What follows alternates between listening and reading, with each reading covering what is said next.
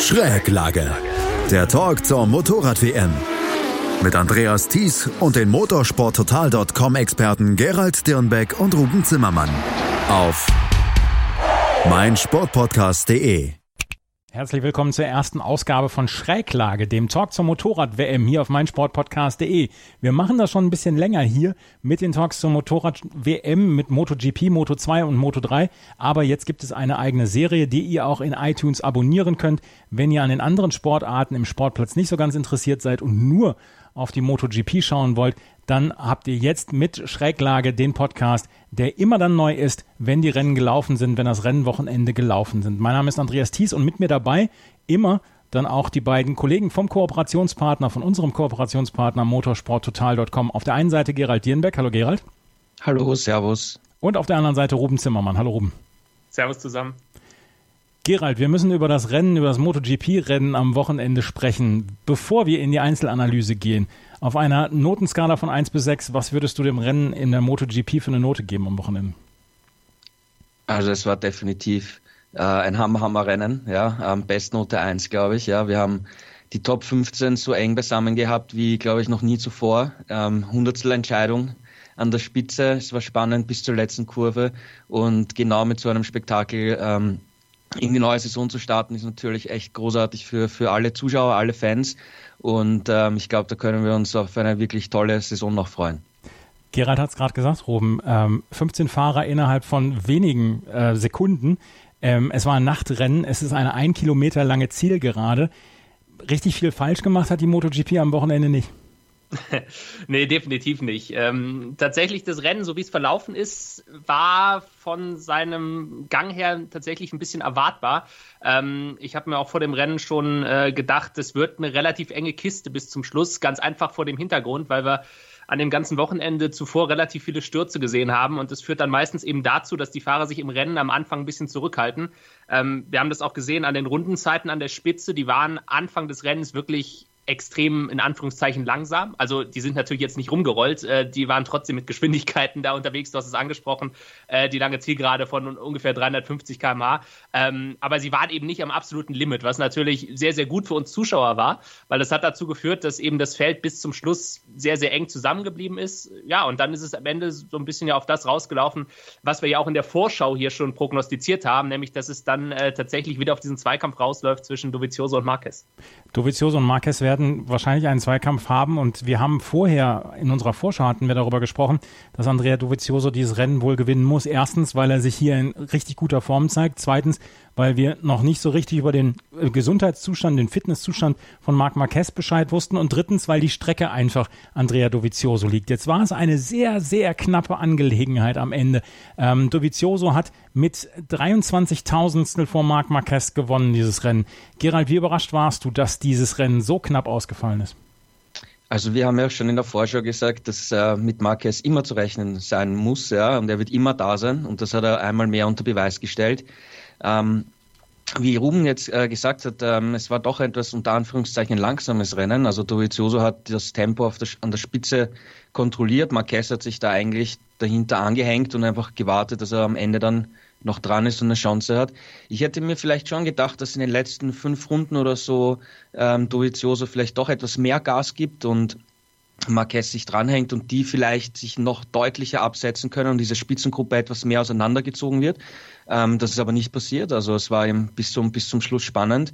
Und ähm, ja, klar, wie wir auch schon ähm, in der Vorschau gemeint haben, für Dovizioso ist es jetzt wichtig, ähm, Rennen zu gewinnen, äh, wo die Ducati einfach stark ist, wo Marquez vielleicht noch nicht zu 100, 100 Prozent ähm, körperlich fit ist und die Honda vielleicht auch noch nicht vom, vom Setup her äh, ganz perfekt ist, ja, weil auch bei dem Rennen hat, hat Marquez gesagt, ähm, die langsame Pace von Dovizioso hat ihm auch geholfen, weil selbst der härteste Vorderreifen für ihn noch zu weich war und er ist da fast wie auf rohen Eiern nur mit dem Hinterreifen gefahren und konnte nicht richtig pushen. Also da ist die Honda noch nicht so optimal beim Setup auch ausgereift, ja, wie auch Crutchlow ähm, immer wieder betont hat übers Wochenende. Und deswegen war es eben auch wichtig, dass Dovizioso gewinnt, ja, für ihn und für seine WM-Ambitionen, ja. Ja, die WM-Ambitionen von Andrea Dovizioso sind nach wie vor am, am Leben. Das äh, wäre anders vielleicht schon gewesen, wäre, hätte Marc Marquez dieses Rennen gewonnen. In, im letzten, in der letzten Saison hatten wir ganz häufig Rennen, wo Marc Marquez auf dem dritten Platz, auf dem zweiten Platz eine lange Zeit hinterher fuhr, irgendwann dann fünf oder sechs Runden vor Schluss überholt hat und dann klar gewonnen hat. Das hatten wir in diesem Fall noch nicht. Ich hatte, ich hatte tatsächlich damit gerechnet, dass Marc Marquez vielleicht sogar schon schneller ist, weil er mich in den ersten zehn, zwölf Runden überrascht hat. Ähm, Ruben, es war aber trotzdem dann tatsächlich ein Kampf auf Augenhöhe und Dovizioso hat in den letzten Runden, wo es wirklich spektakulär zuging und wo die Führung immer mal wieder wechselte, konnte er dagegenhalten. War das der Ducati geschuldet? War das dem fehlenden Setup jetzt beziehungsweise der, der fehlenden Abstimmung zu 100 Prozent der Honda geschuldet oder lag das wirklich dann an der Strecke, die Ducati sehr entgegenkommt? Ähm, ich glaube, es ist so eine Mischung aus allem. Also wir haben ja vorher darüber gesprochen, äh, Katar ist einfach eine Ducati-Strecke, das war schon immer so, das, ähm, das ist auch weiterhin so. Ähm, ich glaube, ganz viel hat aber auch wirklich damit zu tun, dass Andrea Dovizioso mittlerweile auch fahrerisch wirklich zu den absoluten Top-Piloten in der MotoGP gehört. Und damit meine ich jetzt nicht nur, dass er schnell fahren kann, ähm, sondern auch dieses ganze, ja, im Englischen sagt man Renncraft, also oder Racecraft, also quasi dieses, dieses taktische Spielchen auch, was die Rennen angeht. Das hat er mittlerweile auch sehr gut drauf. Ähm, Gerald hat es ja auch schon gesagt, der hat im Prinzip nie wirklich versucht, da vorne wegzufahren, weil er, glaube ich, in seinem Kopf sich tatsächlich dieses Rennen auch genauso ausgemalt hat, wie es am Ende gekommen ist. Ähm, es war ja am Ende dann in der letzten Runde im Prinzip ein Abziehbild von 2018, wieder der gleiche Zweikampf, äh, wieder mit dem besseren Ende dann tatsächlich auch für Dovizioso. Ähm, und ich glaube einfach, der hat, der hat ganz genau gewusst oder hat sich das ganz genau ausgerechnet, wie dieses Rennen auch bis zur letzten Kurve verlaufen wird. Er wusste ganz genau, dass Marquez diesen letzten Angriff in der letzten Kurve setzen wird und dementsprechend wusste er natürlich auch, wie er sich da zu verteidigen hat. Ähm, insofern würde ich sagen, äh, sicherlich ähm, hat er die, die Stärken der Ducati sehr, sehr gut ausgenutzt auf dieser Strecke, aber der Sieg geht trotzdem zu einem Großteil auch auf das Konto vom Fahrer Andrea Dovizioso. Wie nah waren wir am Ausfall in den letzten vier, fünf Kurven dort? Weil es, es ging da ja wirklich nochmal hin und her. Ähm, ich glaube gar nicht, gar nicht so nah. Also das, das, die beiden sind ja so oft gegeneinander schon gefahren und es ist fast nie was passiert. Also die, die wissen wirklich, wie man das, äh, wie man das Ding kontrollieren kann da vorne an der Spitze, wie man fair gegeneinander fährt. Ähm, und auch da wieder eben dieser Punkt. Beide wissen eben auch, wie man es nicht übertreibt. Also die wissen ganz genau, wo ihr Limit ist, die wissen, was sie riskieren können. Ähm, das sah natürlich spektakulär aus, klar, aber ich glaube wirklich, Dovizioso hatte das relativ gut im Griff und auch Marquez weiß, der ist ja auch mittlerweile gereift in seinem Charakter und der weiß mittlerweile auch, dass er sich nicht leisten kann, äh, gleich beim ersten Rennen der Saison auszufallen und dann 25 Punkte auf Dovizioso zu verlieren. Ähm, insofern glaube ich wirklich, bei, bei aller, ja, bei allem Spektakel, das die beiden geboten haben, war das immer noch ein Stück weit kontrolliert, weil eben beide ganz genau wussten, ja, wie wichtig dieses erste Rennen ist. Jetzt hat Andrea Dovizioso das Rennen gewonnen und konnte sich gar nicht so richtig lange darüber freuen, beziehungsweise er freut sich wahrscheinlich immer noch, aber es gibt einen Protest von vier Teams gegen die Ducati. Ich hatte früher am Fahrrad so etwas wie einen Schmutzfänger, um dann, wenn ich durchs Nasse fuhr, dass die Hosen nicht dreckig wurde. So ein bisschen sieht das Teil aus, was bei Ducati am Hinterrad hängt, wie ein Schmutzfänger. Gerald, was ist das und warum gibt es einen Protest von vier Teams im Moment gegen Ducati? Ja, also es ist eine Auslegung der Regeln eigentlich, ja, und es gab davor eine Direktive, die unterschiedlich interpretiert wurde. Aber man müsste, man müsste da ein bisschen weiter ausholen, weil wir haben äh, vergangenes Jahr in Valencia beim Regenrennen gesehen, dass äh, äh, Yamaha so ein ähnliches Teil vor dem Hinterreifen montiert hat, um ähm, das Regenwasser abzuweisen, damit nicht zu viel Wasser auf den, auf den Hinterreifen kommt und man damit mehr Grip hat. Und man hat sich dann damit damals darauf geeinigt unter den vier Herstellern, also unter allen Herstellern, ähm, dass das eigentlich eine gute Idee ist und äh, dass Sicherheit äh, förderlich ist. Und damit ähm, ist das erlaubt. Ja. Ähm, und danach hat eben Ducati hier weiter ähm, entwickelt und eben so ein, so ein Teil eben vorgestellt bei den, bei den Testfahrten in, in Katar. Und es gab dann eine Anweisung an die Teams, die, die ist nicht öffentlich, also das wissen wir nur, dass, dass es von den Teams etwas gab. Ähm, und äh, Ducati ist da der Meinung, dass man vom Reglement her gedeckt ist, dass man das auch im Trockenen verwenden darf. Und die Konkurrenz sieht das eben anders. Ja? Ähm, Ducati hat gesagt, sie wollen damit den Reifen kühlen, ja, was, was vor allem bei Petrucci ein, ein Thema war im vergangenen Jahr, dass er immer den Hinterreifen oft überhitzt hat und, und deswegen eben Probleme hatte in den Rennen und man ihm damit helfen möchte, weil eben ein großer und, und schwerer Fahrer ist. und dann hat man das jetzt aber auch bei, bei Andrea Dovizioso montiert und ist damit gefahren. Und der ist ihm leicht und damit ähm, ist, ist die Vermutung einfach der, der Konkurrenz da, dass es jetzt nicht nur zum Reifenkühlen ist, sondern dass das einfach auch aerodynamisch Performance-Gewinn ist, ja, und, und damit sind sie eben nicht einverstanden. Und äh, soweit ich ver verstanden habe von, von den anderen Teams, die protestiert haben, also Yamaha hat nicht protestiert, weil sie eben, an, eben dieses Regen äh, da ähm, erfunden haben quasi. Ähm, die anderen Teams geht es eher nicht darum, jetzt gegen Ducati jetzt speziell vorzugehen, sondern sie wollen eine Klarstellung haben, wie weit geht man mit der Aerodynamik, weil sie meinen, dass irgendwann muss, muss einfach mal Schluss sein mit dieser Aerodynamikentwicklung, ja, weil es einfach viel Geld kostet. Äh, du brauchst viel Manpower, du musst in Windkanäle gehen, du musst eigene CFD äh, Simulationen machen. Auf jeder Strecke ist das wieder ein bisschen anders. Also ein sehr komplexes Thema, ein sehr teures Thema. Und ähm, wie viel, wie viel äh, Zugewinn bringt das eigentlich für den, für den Fan? Ja, ich würde jetzt ziemlich sicher äh, behaupten, dass Dovizioso auch ohne diese Teile dieses Rennen gewonnen hat. Ja? Also das wird jetzt nicht den Unterschied ausgemacht haben, ja, ob er jetzt Erster ist oder Vierter, Fünfter. Ähm, und eben die anderen Teams wollen eben eine Klarstellung, wie weit eben dieses aerodynamische Wettrüsten noch irgendwie weit gehen kann. Ja, ähm, sie haben Protest eingelegt. Die, die Rennleitung hat den Protest abgewiesen. Dagegen haben die Teams jetzt wieder protestiert und damit geht das jetzt ans FIM-Berufungsgericht und das kann jetzt eine Zeit lang dauern. Also ich weiß jetzt kein genaues Datum, wann, wann dieses Berufungsgericht tagen wird und sich dieses Thema ansehen wird. Ähm, bis dahin ist das Rennergebnis professorisch. Also es kann noch, kann in alle Richtungen gehen. Ja, also müssen wir abwarten, wie, wie sich die Situation da weiterentwickelt. Der Suzuki-Manager ähm, Brivio hat gesagt, sie, sie haben Ducati vorher gewarnt, sollten sie das Element anbringen für die äh, für das Rennen, dann würden sie Protest einlegen. Jetzt hat Ducati das gemacht und hat gesagt, ja, wir denken, dass das richtig ist, beziehungsweise, dass das von den Regeln gedeckt ist. Ruben, ist das vielleicht ein bisschen leichtsinnig dann auch gewesen von Ducati, dann jetzt darauf zu beharren, dieses Element, dieses Teil dann anzubringen und eventuell dann ja sogar die, die Punkte entzogen zu bekommen, sollte die FEM dann sagen, ähm, das Teil ist nicht legal? Ähm, also sie scheinen sich in der Tat relativ sicher zu sein, weil wenn sie einen leichten Zweifel gehabt hätten, dass es möglicherweise doch nicht mit den Regeln übereinstimmt, dann bin ich ganz bei dir, dann hätten sie es wahrscheinlich nicht benutzt, weil das Risiko einfach zu groß gewesen wäre. Wie Gerald ja gesagt hat, ähm, sie hätten auf der Strecke ohnehin eine gute Chance gehabt, das Rennen zu gewinnen. Dieses Teil wird jetzt nicht diesen riesigen Unterschied gemacht haben, dass man sagt, okay, wir müssen das riskieren, selbst wenn wir dafür am Ende äh, disqualifiziert werden.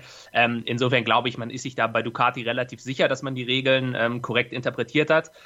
Ähm, ich persönlich glaube tatsächlich auch, dass das Ergebnis, so wie es jetzt ist, auch bestehen bleiben wird, also dass man diesen Protest erneut abweisen wird.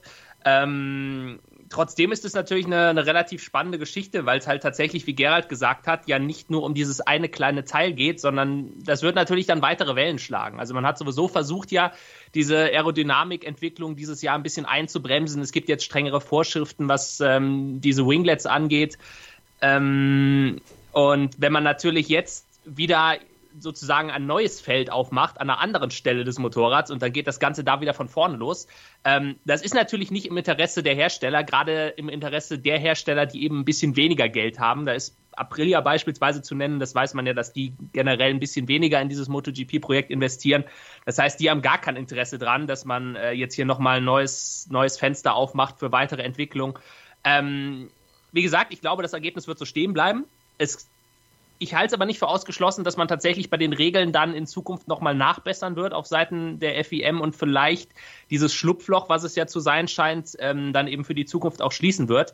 Weil, ja, also ich glaube eben, dass, dass man ansonsten ähm, Probleme bekommen könnte, wenn man, wenn man eben jetzt diese ähm, Aerodynamikentwicklung in anderen Bereichen des Motorrads auch noch, ähm, ja, noch weiter treibt als ohnehin schon. Ähm, ja, wir, wir müssen abwarten, wie das Ganze ausgeht. Ähm, ist auf jeden Fall eine, eine, politisch auch sehr interessante Geschichte. Ähm, ja, das, das äh, werden wir natürlich auf motorsporttotal.com dann auch in den kommenden Wochen und Monaten, falls es sich so lange hinziehen sollte, auf jeden Fall noch ganz genau verfolgen. Könnte es denn sein, dass wenn die FEM jetzt sagt, nee, das ist alles mit rechten Dingen zugegangen, dass dann auch alle anderen Hersteller dann dieses Teil dann an ihre an die Hinterradschwinge mit dran basteln und bauen oder wie ist da ein Riegel vorgeschoben, Gerald? Ja, also wenn, wenn das äh, die FWM sagt, das ist okay, das Rennergebnis so und äh, im Reglement jetzt nichts geändert wird, wie Ruhm angesprochen hat, dass, dass eben dieses Schlupfloch unter Anführungszeichen nicht geschlossen wird, dann werden sich natürlich die anderen Hersteller auch das anschauen und, und wahrscheinlich äh, kopieren. Ja? Also ich meine, interessant ist ja an, an, an der Sache auch, ähm, Ducati hat das eben beim, beim Test schon gezeigt gehabt und äh, alle haben sich das angeschaut. Man hat auch bei uns äh, die Fotos gesehen auf der Webseite, die Detailaufnahmen. Und ähm, die Teams sind ja immer in, in engem Kontakt mit Danny Aldrich, dem Technikdirektor von der, von der Dorner und der FEM, der die ganzen äh, Geschichten überwacht, ja, und auch die Aerodynamik, die Flügel und alles, dass alles korrekt ist. Und wenn was nicht ganz okay ist, ähm, stehen sie im Dialog und, und dann wird eben was geändert, damit alle regelkonform eben zum, zum ersten Rennen kommen. Und der hat das alles abgesegnet, das war alles okay. Ja, darum wehen sich auch Ducati im, im Recht und sagt, wir haben ähm, das abgeklärt bekommen, ja, und es ist okay. Die anderen Hersteller sehen es halt nicht so, aber es geht eben hier eher, wie gesagt, um, um, um das Prinzip äh, an sich, ja. Werden wir sehen, wie sich weiterentwickelt, ja. Dein Eindruck, wird dem ähm, Protest stattgegeben oder wird er abgeschmettert? Ich glaube, dass das Rennergebnis wird so stehen bleiben, ja. Also ja. ich glaube nicht, dass das hier sich was ändern wird.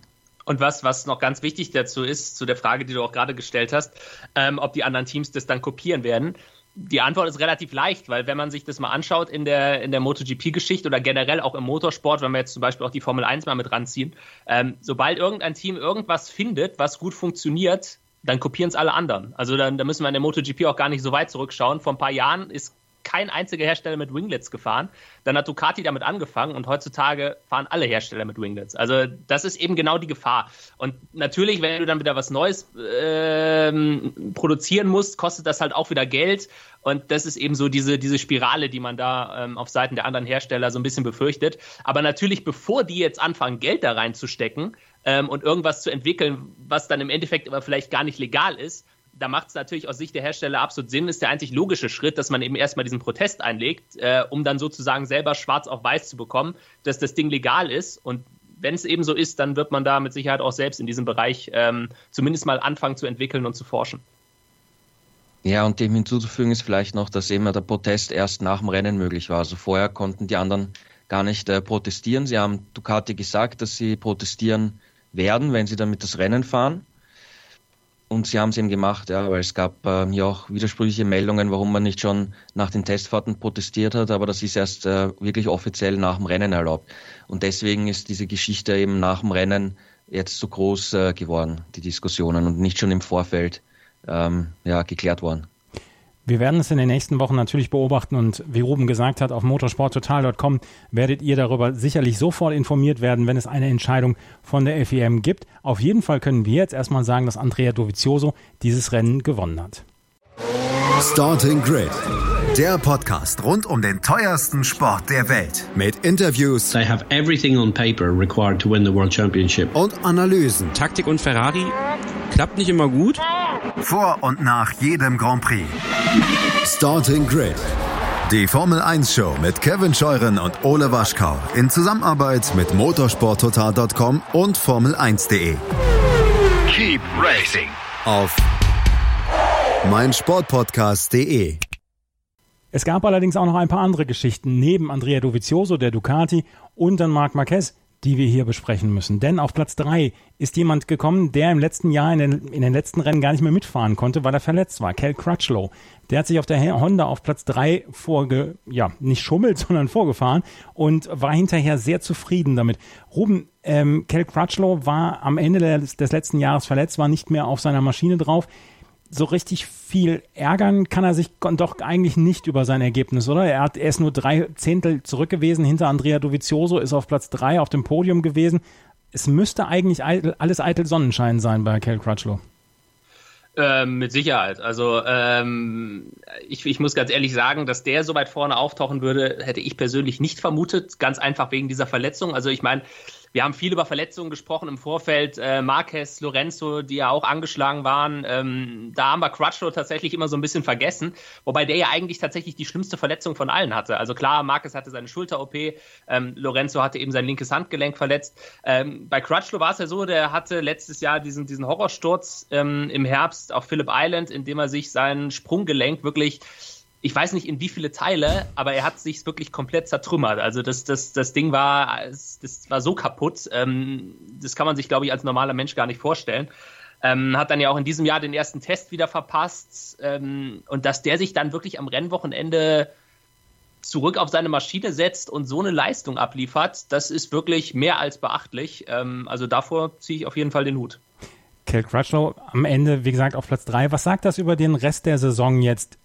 Beziehungsweise, was gibt das für einen Anlass auf Hoffnung für Cal Crutchlow in den nächsten Rennen hier dann auch mit vorne dabei zu sein, Gerald? Oder müssen wir das Rennen, wie wir in der Vorschau schon besprochen haben, vielleicht auch so ein bisschen ja, abseits der anderen Rennen sehen, weil es halt so eine ähm, unique Strecke ist dann auch? Ja, insgesamt, wir haben jetzt zwei Honda-Fahrer auf dem Protest gehabt und wir haben im Laufe der Wintertestfahrten immer von zumindest Marquez und Crutchlow gehört, dass ja, es ist noch nicht ganz perfekt. Ja, das Crutchlow hat gesagt, vielleicht gehen wir in die falsche Richtung. Wir haben nicht mehr ein gutes Gefühl für den Vorderreifen. In der Bremszone haben wir eine Stärke verloren.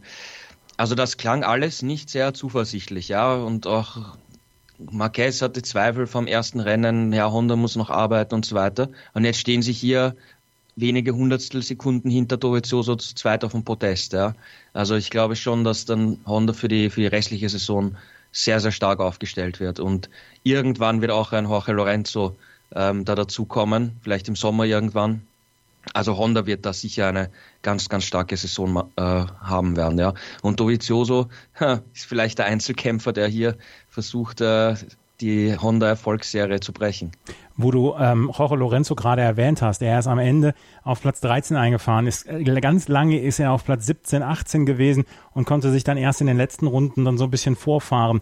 Ähm, Ruben, gibt es Grund zur Besorgnis oder ist es dann wirklich das Zeichen, er war dann auch verletzt, er ist noch nicht in Form, er ist noch nicht mit dieser Maschine zu 100 Prozent vertraut, mit dieser neuen. Ähm, wie viel Grund zur Sorge gibt es für ähm, Honda hier und dann im Speziellen dann auch für Jorge Lorenzo? Ich glaube tatsächlich nicht so viel Grund zur Sorge, weil Lorenzo war ohnehin ja schon angeschlagen in das Wochenende gegangen, dann ist er gleich zweimal noch gestürzt. Ähm, insofern mit Sicherheit für ihn kein repräsentatives Ergebnis.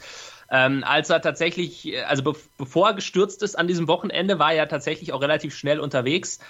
Von daher glaube ich, dass das wirklich, also dieser 13. Platz jetzt so ein bisschen darauf zurückzuführen ist, dass der im Rennen einfach Schmerzen hatte und nicht fit war.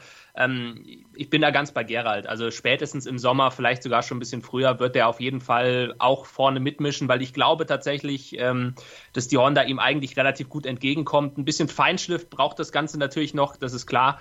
Aber war jetzt eigentlich tatsächlich, ich meine, das hört sich komisch an mit so einem 13. Platz, aber es war eigentlich gar kein so schlechter Einstand, weil er war, wie gesagt, schnell. Er hatte ein bisschen Pech dann, dass er ihn nochmal relativ heftig auch gestürzt ist einmal.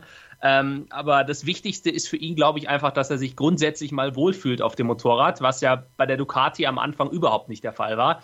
Ähm, von daher ist seine Ausgangslage jetzt bei Honda eine ganz andere und der wird auf jeden Fall seinen Weg machen. Ähm, und wenn ich mein Geld drauf setzen müsste, würde ich fast sagen, sofern er sich nicht nochmal schwerer verletzt, wird er in diesem Jahr auch mindestens ein Rennen gewinnen. Und Repsol Honda hat allerdings auch die, die Geduld mit ihm. Ja, also das, äh, ich glaube, da muss man sich gar keine Sorgen machen, weil früher oder später bekommt Lorenzo das sowieso hin. Das hat man auch bei Ducati gesehen. Das war, äh, natürlich hat er bei Ducati im Endeffekt seine eigentlichen Ziele nicht erreicht. Er wollte ja ursprünglich mit denen Weltmeister werden. Wir wissen alle, dass das nicht geklappt hat. Aber er hat zumindest mit Ducati Rennen gewonnen und er hat dann eben auch das Ganze, glaube ich, für sich so ein bisschen genutzt, um zu zeigen, hey, selbst wenn ich auf Motorrad sitze, was mir eigentlich überhaupt nicht liegt, ähm, ich kann mir das so hinbiegen, dass ich damit trotzdem Rennen gewinnen kann. Und wie gesagt, bei Honda hat er jetzt sogar eine bessere Ausgangslage als bei Ducati, weil das Motorrad liegt ihm von Anfang an deutlich besser. Ähm, und ich glaube auch, dass man da bei Honda relativ entspannt ist. Also, Jorge Lorenzo auf Platz 13, Marc Marquez auf Platz 2. In der Vorschau hattet ihr beide gesagt, dass Alex Rins eventuell aufs Treppchen kommen könnte und dass ihr gesagt habt, Mensch, Suzuki sieht gut aus und hat auch eine Test schon richtig abgeliefert. Und während das Rennen sah es tatsächlich zwischendurch so aus, als könnte Alex Rins hier dann aufs Podium vorfahren. Und ich dachte während des Rennens, Mensch, die beiden Teufelskerle, äh, motorsporttotal.com, die haben richtig Ahnung. Am Ende wurde es nur Platz 4 für Alex Rins und trotzdem kein Grund zur Enttäuschung, oder Gerald? Ja, er war im ersten Moment enttäuscht natürlich, weil er hat sich natürlich ausgerechnet, dass er aufs Podium kommt und so knapp nicht äh, geschafft hat.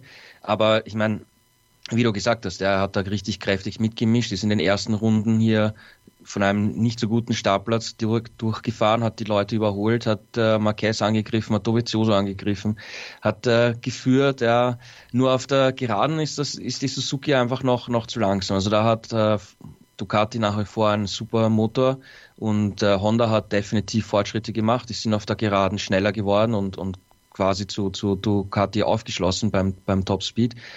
Und Suzuki, da hat, äh, fehlt noch die Power einfach auf der Geraden. Das hat man hier einfach eindeutig gesehen. Auf der anderen Seite hat man aber auch gesehen, dass er im kurvigen Teil einfach extrem gut ist. Ja, der Kurvenspeed ist irre. Ja, also da haben auch, auch Dovizioso Marquez gesagt, das ist echt Wahnsinn, was, was der für einen Kurvenspeed fahren kann. Also das ist das, was Ducati jetzt und Honda jetzt zum Beispiel nicht so gut können. Und Yamaha auch die alte Stärke auch etwas verloren hat. Also da ist Suzuki extrem gut aufgestellt und es wird Strecken geben im, im Kalender, die wo der Topspeed nicht so extrem äh, wichtig ist, wo man vielleicht nicht aus einer Spitzkehre quasi auf die, auf die Stadtzielgerade fährt, auf eine lange Gerade, äh, wo man eben den Speed mitnehmen kann und dann, wenn es eine flüssige Strecke ist, ja, dann wird Rins ganz, ganz stark sein und ich, ich gehe davon aus, dass er hier in diesem Jahr auch ein paar Rennen gewinnen wird, ja, auf Strecken, die der Suzuki auch entgegenkommen. Welche Strecken könnten das sein? Ähm, das erste würde ich mal sagen, Chiares zum Beispiel. Ja, das, das, da könnte ich mir vorstellen, dass er wirklich um den Sieg kämpfen kann. Mhm. Alex Rins, also eigentlich mit einer starken Leistung. Er selber war so ein bisschen enttäuscht auf Platz 4. Ähm, die Sorgenkinder des letzten Jahres, das waren die Yamahas. Jetzt ist Valentino Rossi auf Platz 5 eingefahren und Maverick Vinales auf Platz 7. Ruben, wie lautet das Fazit aus ähm, Yamaha-Sicht für dieses Wochenende? ähm, ja, ich muss ja ehrlicherweise sagen, tatsächlich der Podiumstipp mit Alex Rins, der kam ja ursprünglich von Gerald. Ich hatte mich ja so ein bisschen blenden lassen und hatte tatsächlich Maverick Vinales auf drei getippt. Ähm, blenden lassen deshalb, weil ich da ein bisschen zu sehr an das geglaubt habe, was er nach den Testfahrten erzählt hat, weil da hieß es ja immer, ja, wir haben uns verbessert und ähm, Steigerung hier, Steigerung da, sieht richtig gut aus, hat Bestzeit gefahren beim Test. Ähm, vielleicht hätte ich da ein bisschen besser auf mein, mein inneres Gefühl hören sollen. Ich habe das ja auch hier in der Vorschau schon mal angesprochen ähm, Thema Yamaha. Ähm, da habe ich ja auch schon gesagt, wartet lieber mal so ein bisschen ab, wie es dann wirklich im Rennen läuft, weil bei den Testfahrten, wenn jeder seine eigene Runde fahren kann, seine eigene Pace fahren kann, dann hatten die auch 2018 schon nicht die ganz großen Probleme. Die großen Schwierigkeiten hatten die halt im Rennen jedes Mal am Sonntag. Und im Endeffekt ist wieder genau das Gleiche passiert, was wir auch schon 2018 gesehen haben. Wir hatten einen Merrick Vinales, der im Qualifying super schnell war. Ähm, und dann im Rennen geht plötzlich bei ihm nichts mehr zusammen. Also es hat sich, es hat sich im Prinzip in der Hinsicht gar nichts geändert. Und bei Valentino Rossi dann äh, der alte Fuchs, genau das Gegenteil. Qualifying langsam. Ähm, bekommt dafür im Rennen aber zumindest noch mal halbwegs den Dreh, wird am Ende Fünfter. Ähm, aber ja, unterm Strich stehen jetzt halt wieder die Positionen 5 und 7. Und auch da, wenn wir uns zurückerinnern, das ist genau das Gleiche, was wir von Yamaha auch 2018 schon gesehen haben. Ähm, insofern tatsächlich diese Einschätzungen nach den Tests gingen ja auch von den Fahrern stark auseinander. Vinales war deutlich zufriedener als Rossi. Da muss man leider festhalten, ähm, mit seiner ganzen Erfahrung hat Rossi am Ende wieder recht gehabt. Also der hat gesagt, das ist nicht gut genug, was wir jetzt bisher gemacht haben. Wir sind immer noch zurück. Ähm, klar, ich meine, man muss fairerweise sagen, Rossi ist in der Spitzengruppe ja tatsächlich mitgefahren, hatte am Ende dann im Ziel äh, einen Rückstand von sechs Zehnteln. Das ist ja im Prinzip lächerlich. Aber wir haben ja schon drüber gesprochen, das Rennen war halt generell auch eher langsam. Also von daher die Abstände sicherlich jetzt in diesem ersten Lauf nicht so ganz repräsentativ. Ich bin sehr gespannt, ähm, wie sich das bei den nächsten Rennen entwickeln wird. Aber tatsächlich vom Gefühl her würde ich sagen, Yamaha zumindest in Relation zu den anderen Werken weiterhin mit dem gleichen Rückstand wie auch 2018. Also da ist nicht wirklich was nach vorne gegangen. Ist das dein gleicher Eindruck oder hast du den gleichen Eindruck, äh, Gerald? Ja, total, weil wenn man den, den Fahrern genau zuhört, dann klagen sie über die gleichen Probleme wie im, im vergangenen Jahr. Also ähm, Grip am Kurvenausgang, Beschleunigung, ähm, sie sagen zwar im Team mit der Umstrukturierung, da sind jetzt alle motiviert, das funktioniert alles gut, das ist alles super, aber im Endeffekt ähm, sind das die gleichen Probleme, die wir seit eineinhalb Jahren hören, bald zwei Jahren. Ja. Ähm, also da ist jetzt nicht wirklich irgendwie groß was weitergegangen, hat zumindest den Eindruck nach wie vor. Und ähm, im Endeffekt ja, sind sie hinter Ducati, Honda und Suzuki die vierte Kraft. Ja, ich meine, es wird von Strecke zu Strecke sich ein bisschen besser und schlechter entwickeln. Das muss man abwarten natürlich. Aber ich glaube nicht, dass das Yamaha hier aus eigener Kraft wirklich um den WM-Titel kämpfen kann. Also das würde mich wundern, ja, wenn jetzt da plötzlich sie siegfähig werden auf jeder Strecke. Ja, ich glaube nicht, dass sich das so schnell ändern wird. Valentino Rossi auf Platz 5 und Maverick Vinales auf Platz 7. Ruben, du darfst jetzt noch über einen Fahrer im Feld sprechen bei dieser MotoGP. Über wen möchtest du noch sprechen und sein Ergebnis? Ähm, wenn ich die freie Auswahl habe, wäre es tatsächlich Fabio Quattararo, weil der mir sehr, sehr gut gefallen hat, ähm, zumindest bis zum Rennstart, ähm, als er dann seine Maschine abgewürgt hat. Was, was, was, ich, was ich tatsächlich sehr schade finde, weil wir haben gerade über Yamaha gesprochen ähm, und ich wäre wirklich sehr, sehr neugierig gewesen, was der auf, auf dieser Yamaha zustande bekommen hätte im Rennen. Ähm, musste dann halt aufgrund seines Fauxpas aus der Boxengasse starten, äh, war dann zu Beginn des Rennens tatsächlich der schnellste Mann im Feld, was man halt ein bisschen relativieren muss, weil wir haben darüber gesprochen, an der Spitze haben sich alle äh, zurückgehalten. Der ist halt aus der Box als letzter gestartet und der hat halt gezeigt, welche Zeiten man eigentlich hätte fahren können, weil der ist dann wirklich mit dem, mit dem Motto daran gegangen, okay, Visier runter, ich habe eh nichts mehr zu verlieren und ist dann, glaube ich, teilweise eine Sekunde, Sekunde schneller als die Spitze gefahren. Ähm, aber der hat mir wirklich äh, in den Testfahrten schon relativ gut gefallen. Da habe ich noch gedacht, okay, Tests immer ein bisschen schwierig, ähm, warten wir lieber mal ab bis zum ersten Rennen. Aber der hat auch in diesem Rennen eigentlich äh, wieder abgeliefert. Wie gesagt, das Einzige, was nicht gepasst hat, war, war sein Start. Ähm, aber auch davon hat er sich am Ende ja noch relativ gut erholt. Also ist aus der Boxengasse losgefahren, hat dann immerhin ähm, das Rennen am Ende als 16. beendet. Also wirklich die Punkte trotz dieses Handicaps nur ganz, ganz knapp verpasst. Ähm, und auch da bin ich jetzt auf jeden Fall gespannt auf die nächsten Rennen, ob das eine Eintagsfliege war oder ob der wirklich ja, diesen, diesen, diesen Eindruck, ähm, den er da in Katar hinterlassen hat, auch bestätigen kann und dann eben auch entsprechend dann zum ersten Mal auch im Rennen in das entsprechende Ergebnis umsetzen kann. Gerald, du hast jetzt auch noch einen Namen, über den du sprechen darfst aus diesem Rennen. Ich würde mich für Joan Mir entscheiden, ähm, weil er ist Rookie, er ist 19, äh, 19, 21 ist er jetzt, glaube ich schon. Ähm, ziemlich jung auch, ähm, neu, sehr schnell in die, in die MotoGP gekommen, gleich im Suzuki-Werksteam. Und da haben auch manche gesagt, ähnlich wie bei Quattararo, ist das nicht zu früh, ja. Aber Quattararo war das Wochenende echt, echt super unterwegs und Joan Mir genauso. Also der ist da in der Spitzengruppe mitgefahren, hat da gegen einen Rossi gekämpft, der gegen Petrucci gekämpft und sich wirklich toll in Szene gesetzt, ist Achter geworden unter, unterm Strich. Also ich glaube, dass da wir wirklich ein, ein super Talent haben, das sich echt äh, toll entwickeln kann. Also ich bin wirklich gespannt, wie, wie seine weitere Saison und seine weitere Entwicklung läuft, weil ich glaube schon, dass man von ihm hier die eine oder andere Überraschung sehen kann und wer weiß, ja, wenn es eine Strecke gibt, die im Suzuki super entgegenkommt, steht er vielleicht mit Rins auch gemeinsam auf dem Podest. Ja, kann ich mir durchaus vorstellen. Wir haben jetzt noch drei Wochen bis zum nächsten Rennen in Argentinien.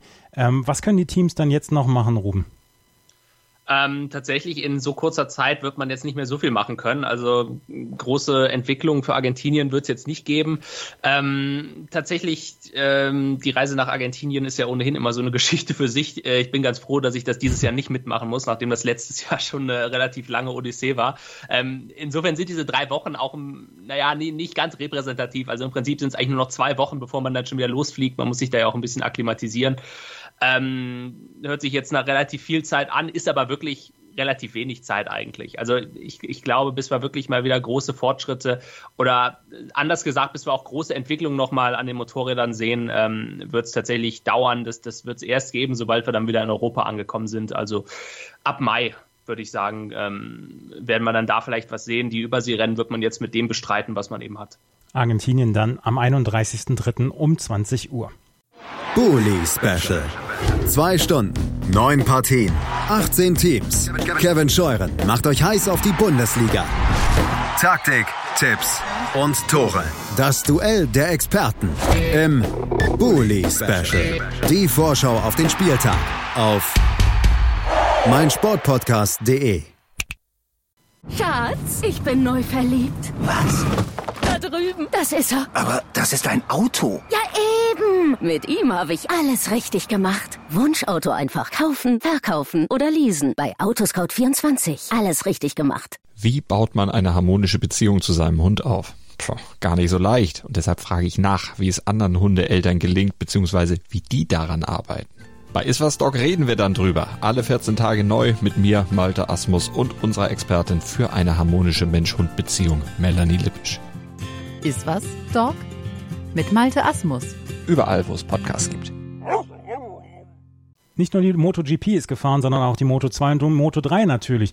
Die Moto 2 hat am Ende dann drei Fahrer gesehen, die wir letztes Jahr auch schon gesehen haben, auch in vorderen Plätzen, in verschiedenen Klassen dann am Ende aber. Am Ende hat nämlich das Moto2-Rennen Lorenzo Baldassari gewonnen, vor Tom Lüthi und Marcel Schrötter, der hier aufs Podium gefahren ist.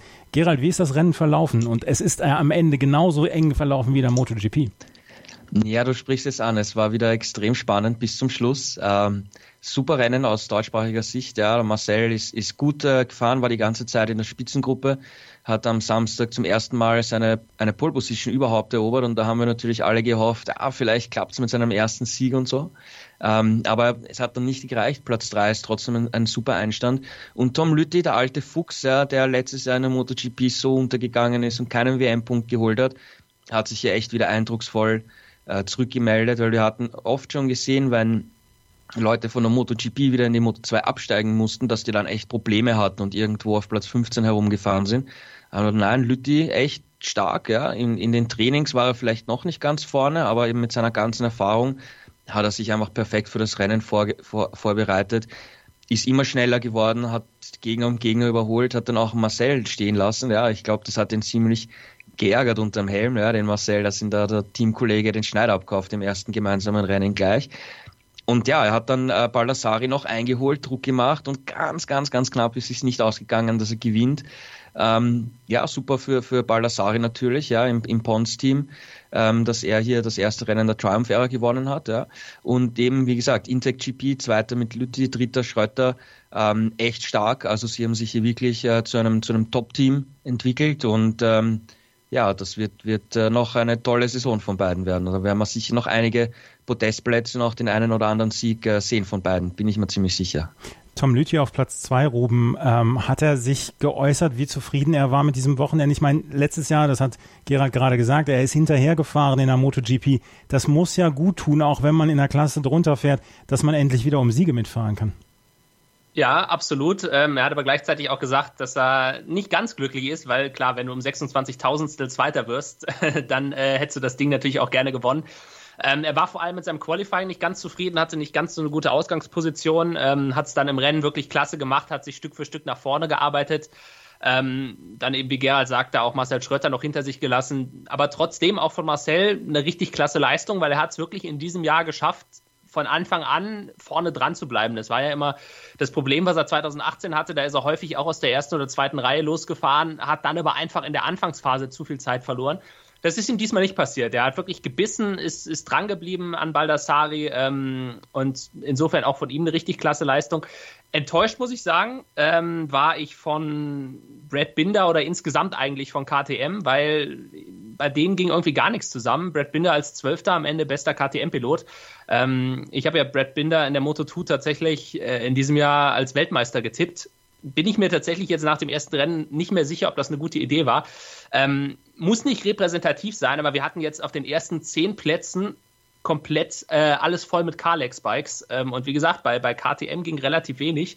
Ähm, ich hoffe einfach mal, dass das kein Trend ist, der sich jetzt auch in den nächsten Rennen bestätigen wird, dass KTM vielleicht diesen Sprung auf die Triumph-Motoren nicht ganz so gut hinbekommen hat.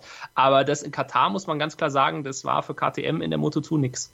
Fabio de Gian Antonio ist der Erste auf der Speed-Up, der ähm, außerhalb der Kalex-Ränge war. Die ersten zehn Plätze, du hast es gesagt, Rom, ähm, waren durch Kalex besetzt. Brad Binder auf Platz 12 und wo wir gerade bei der KTM sind, dann können wir auch noch über Lukas Tulovic und Philipp Oettel sprechen, weil auf Platz 21 und 23 sind sie sehr klar an den Punkten vorbeigefahren. Ähm, Gerald, war das abzusehen oder ist das auch für dich überraschend, dass sie doch sehr weit hinter der Musik hergefahren sind? Ja, das war leider abzusehen. Ja, also es war schon bei den Testfahrten so, dass sie meistens im hinteren Teil des Feldes waren, beide.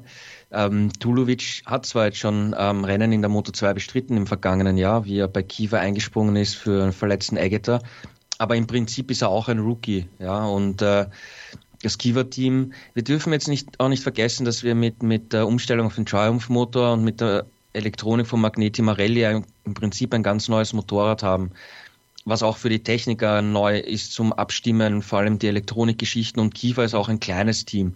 Also da ist auch die Frage, wie schwer haben Sie sich noch getan, was können Sie noch, noch machen? Also man hört zwar immer, Sie sind zufrieden mit der Arbeit, ähm, Sie, Sie machen Fortschritte, es ist gut, Tulovic ähm, ist super im Team integriert, aber auf der Strecke sind Sie einfach noch insgesamt einfach zu langsam. Ja?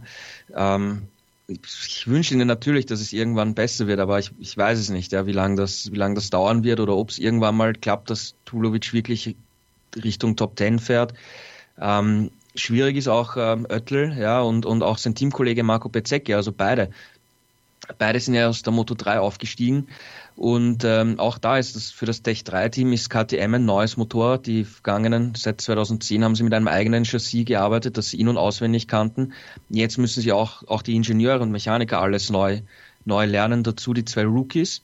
Und ähm, wir dürfen auch, wie gesagt, nicht vergessen, eben durch die Umstellung auf den Triumph-Motor ist die Moto 2 näher an die MotoGP herangerückt und weiter von der Moto 3 weg. Das heißt, äh, Rookies haben es generell ein bisschen schwieriger ähm, als, als vielleicht in den vergangenen Jahren. Ja, also auch Jorge Martin, der Moto3-Weltmeister, 15. Ja, Fabio Di, Di Gian Antonio war ähm, eigentlich der beste Rookie als Elfter. Also das ist jetzt nicht mehr so, dass da Rookies kommen und gleich vorne mitfahren und alles zerreißen. Zumindest war das, ist es jetzt noch eben der Fall. Und ähm, neben Oettel hat eben auch Bezecki Schwierigkeiten gehabt. Bezecki ist dann auch gleich gestürzt, ganz am Anfang. Also für den ist das ein Katastrophenwochenende gewesen. Und Oettel war einfach viel zu langsam. Ja, das, das ist einfach die schonungslose äh, Wahrheit. Ja, ähm, ja er, muss, er muss arbeiten. Also da, da kommt sicher die meiste Zeit sicher noch vom Fahrer. Ja. Wird das also insgesamt eine Saison Work in Progress in der Moto 2 jetzt mit den neuen Motoren, mit der ganzen Umstellung, dass alle dann auch so ein bisschen dran arbeiten müssen, oder? Ja, definitiv. Ja, ich meine, ja, wir haben jetzt hier in Katar haben die Teams vorher testen können. Das heißt, die haben hier schon Setup, Erfahrung und so weiter gehabt. Ähm, Argentinien wird jetzt natürlich interessant, weil dort konnten sie nicht testen mit den neuen Motorrädern und äh, welche Teams sind da am besten aufgestellt. Also dort könnten wir wieder ein komplett anderes Ergebnis sehen, dass das Feld ganz anders durchgemischt ist. Ähm, wie gesagt, das ist eine komplett neue Ära. Es schaut zwar optisch haben die Rennen ein bisschen erinnert ans letzte Jahr, aber im Prinzip ist technisch alles neu und da kann sich noch einiges äh, verschieben vom Kräfteverhältnis. Also äh, wie Rum zum Beispiel gesagt hat, dass KTM halt hier extrem schlecht war, wie sie in Jerez getestet haben, ähm, war eigentlich KTM sehr gut dabei. Ja, also und hier hat es beim Test schon nicht funktioniert in Katar und jetzt auch beim Rennen nicht. Wie gesagt, Argentinien, komplettes Neuland mit den neuen Motorrädern, ähm, werden wir sehen. Kann sich wieder alles verändern. Ja. Also es wird sicher eine abwechslungsreiche Saison werden diesbezüglich. Was versprichst du dir von den nächsten Wochen, Ruben? Ähm, tatsächlich das, was Gerald auch gesagt hat, nämlich, dass wir möglicherweise jetzt schon in, ähm, in Argentinien und dann auch in Austin danach vielleicht ein komplett anderes Bild sehen werden. Also, naja, was heißt ein komplett anderes Bild? Ich glaube tatsächlich, die drei, die jetzt auf dem Podium standen oder generell eigentlich die Top Ten, ähm, das, das, das war kein, das war jetzt kein Zufall in dem Sinne. Also das, das, da, waren schon größtenteils die Fahrer mit dabei, die man ohnehin auch für den WM-Titel auf dem Konto, äh, auf dem Zettel haben musste. Wie gesagt, mein persönlicher Top-Favorit eigentlich Brad Binder war nicht dabei, aber ansonsten Baldassari hat letztes Jahr schon gezeigt, ähm, dass man ihn auf der Rechnung haben muss. Tom Lütti ist mit seiner ganzen Vorgeschichte natürlich auch ein Selbstläufer. Ähm, Marcel Schrötter, auch da haben wir gesagt, nachdem jetzt so viele aus der Moto2 in die MotoGP aufgestiegen sind, rückt Marcel Schrötter in der Hackordnung sozusagen automatisch nach oben. Ähm, also dann haben wir noch einen Sam Lowe mit dabei auf sechs, Alex Marquez auf sieben.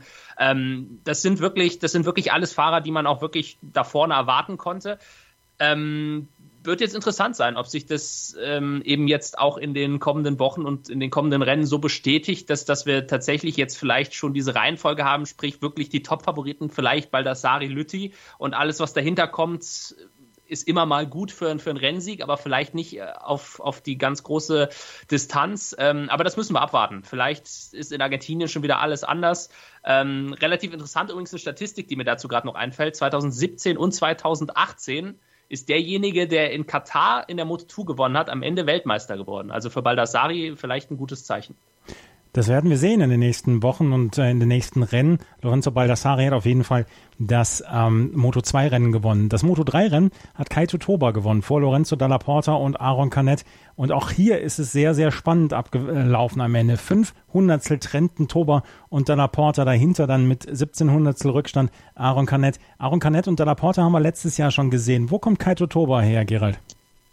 Ja, der ist auch schon jetzt äh, länger in der Moto 3 ähm, gewesen. Er ist auch im, im Asia Talent Cup gefahren und ähm, er war aber nie wirklich vorne dabei. Er hat jetzt ab und zu mal mitgemischt in diesen großen Kampfgruppen Moto 3, die wir immer sehen und jetzt auch in diesem Jahr wieder gesehen haben. Also es war echt, echt wieder Spektakel pur ähm, über die komplette Renndistanz. aber er war nie wirklich jetzt vorne dabei und wirklich ein, ein Siegkandidat. Und er hat es umgesetzt, er hat es geschafft. Er ist der erste äh, Japaner, der in der Moto 3 Klasse gewonnen hat und der erste Japaner seit 2007, der in der kleinsten Klasse gewonnen hat. Also ähm, da kommen jetzt wieder ein paar Japaner, es sind ja mehrere in der, in der Moto 3 Klasse unterwegs.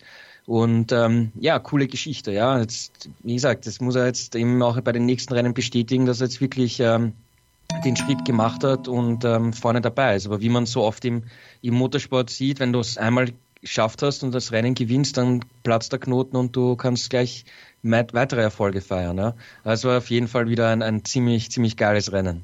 Es war so ein bisschen dann auch das Rennen wie in den letzten Jahren. Alle Fahrer dicht beisammen und am Ende hat sich dann Toba vor Dalla Porta durchgesetzt. Ähm, Ruben, du hast letztes Jahr die komplette Moto 3 dann auch kommentiert für Eurosport. Ähm, was ist dir aufgefallen bei diesem Rennen? Ähm, also zunächst mal bei Kaito Toba muss ich auch zugeben, das war einer, den hatte ich überhaupt nicht auf dem Zettel. Ähm, bin ich jetzt tatsächlich auch sehr gespannt drauf, ob der das über die ganze Saison so durchziehen kann oder ob es bei ihm dann eher so läuft wie äh, zum Beispiel bei einem Philipp Oettel im letzten Jahr, der ja auch ein Rennen gewonnen hat, aber das wirklich so ein kompletter Ausreißer nach oben im Prinzip war. Gerald hat schon recht, der hatte im letzten Jahr gute Ansätze, war vor allem im Qualifying immer mal schnell, hatte aber im Rennen nie wirklich eine Situation, wo er mal ganz vorne mitfahren konnte. Ähm, von daher würde mich das schon sehr überraschen, wenn der jetzt dauerhaft in diesem Jahr ganz vorne mit dabei ist anders zum Beispiel als bei einem Lorenzo Dalla Porta. Den hatte ich vor dem, vor dem Start der Saison ohnehin auf dem Zettel. Nicht nur für Rennsiege, sondern tatsächlich auch ähm, als Titelkandidaten. Hat er natürlich mit dem zweiten Platz jetzt bestätigt. Dahinter Aaron Canet. Ähm, bei dem bin ich persönlich ein bisschen skeptisch, weil der ist auch letztes Jahr in Katar gut gefahren, aber danach kam dann nicht mehr viel. Ähm, ansonsten ja, wir haben natürlich noch äh, Romano Finati dabei gehabt, der äh, für, eine, für eine kuriose Situation gesorgt hat, als er äh, eine Verwarnung bekommen hat und das dann aber verwechselt hat mit einer Strafe und sich deswegen um ein paar Plätze hat zurückfallen lassen und damit alle Siegchancen im Prinzip aus der Hand gegeben hat. Also ähm, dieses Mal der Bad Boy sozusagen ein bisschen äh, zu vorsichtig gewesen oder, oder zu vorausblickend. Ähm, also das war, das war eine ziemlich, ziemlich wilde Aktion, die er da gemacht hat. Ähm, ja, ansonsten hätte der mit Sicherheit auch ganz vorne äh, noch mitkämpfen können. Ansonsten war es halt ein typisches Moto3-Rennen. Also wir haben, wir haben die ersten elf Fahrer am Ende innerhalb von einer Sekunde. Ähm, Moto 3 ist tatsächlich aber natürlich so, das ist, da ist jedes Rennen anders. Also äh, in Argentinien jetzt kann es schon wieder komplett anders aussehen. Von daher Moto 3, das ist ja auch das Schöne, ist tatsächlich unberechenbar und ich glaube, bis wir wirklich die Titelkandidaten auch haben, die sich da so langsam rauskristallisieren, müssen wir warten, bis wir dann wirklich auch nach Europa kommen. Ähm, also so die ersten vier, fünf Rennen. Danach ergibt sich vielleicht in der WM so ein klares Bild, wer wirklich auch diese Konstanz hat, ähm, vorne drin mitzufahren und wer vielleicht doch nur äh, ja, mal einen kleinen Ausreißer nach oben hatte, aber sonst wieder so um die Plätze 10, 15 bloß mitfährt. Und ja, wenn du Weltmeister werden willst in der kleinsten Klasse, das haben wir ja auch im letzten Jahr gesehen, musst du wirklich konstant eigentlich da vorne um die Top 5 mitfahren. Wer das schaffen wird dieses Jahr, ich bin gespannt. Wir werden sehen und wir werden es natürlich hier besprechen in Schräglage, dem Talk zur Motorrad-WM in Kooperation mit motorsporttotal.com. Das waren Gerald Dierenbeck und Ruben Zimmermann von eben den Kollegen von motorsporttotal.com. Lauft da vorbei bei der Seite, weil die Seite informiert euch über alles, was mit MotoGP, mit Motorrad zu tun hat. Natürlich auch mit allen anderen Facetten vom Motorsport. Vielen Dank, ihr zwei. Vielen Dank und bis zum nächsten Mal. Bis zum nächsten Mal. Ciao. Und wir werden dann natürlich auch wieder unter Schräglage unsere Podcasts dann veröffentlichen. Abonniert am besten dann direkt bei euch im iTunes oder im Podcatcher beziehungsweise bei iTunes diesen Podcast. Das war's für heute. Vielen Dank fürs Zuhören. Bis zum nächsten Mal. Auf Wiederhören. Schräglage. Der Talk zur Motorrad-WM. Mit Andreas Thies und den motorsporttotal.com-Experten Gerald Dirnbeck und Ruben Zimmermann. Auf mein Sportpodcast.de. Schatz, ich bin neu verliebt. Was? Da drüben. Das ist er. Aber das ist ein Auto. Ja, eben. Mit ihm habe ich alles richtig gemacht. Wunschauto einfach kaufen, verkaufen oder leasen. Bei Autoscout24. Alles richtig gemacht.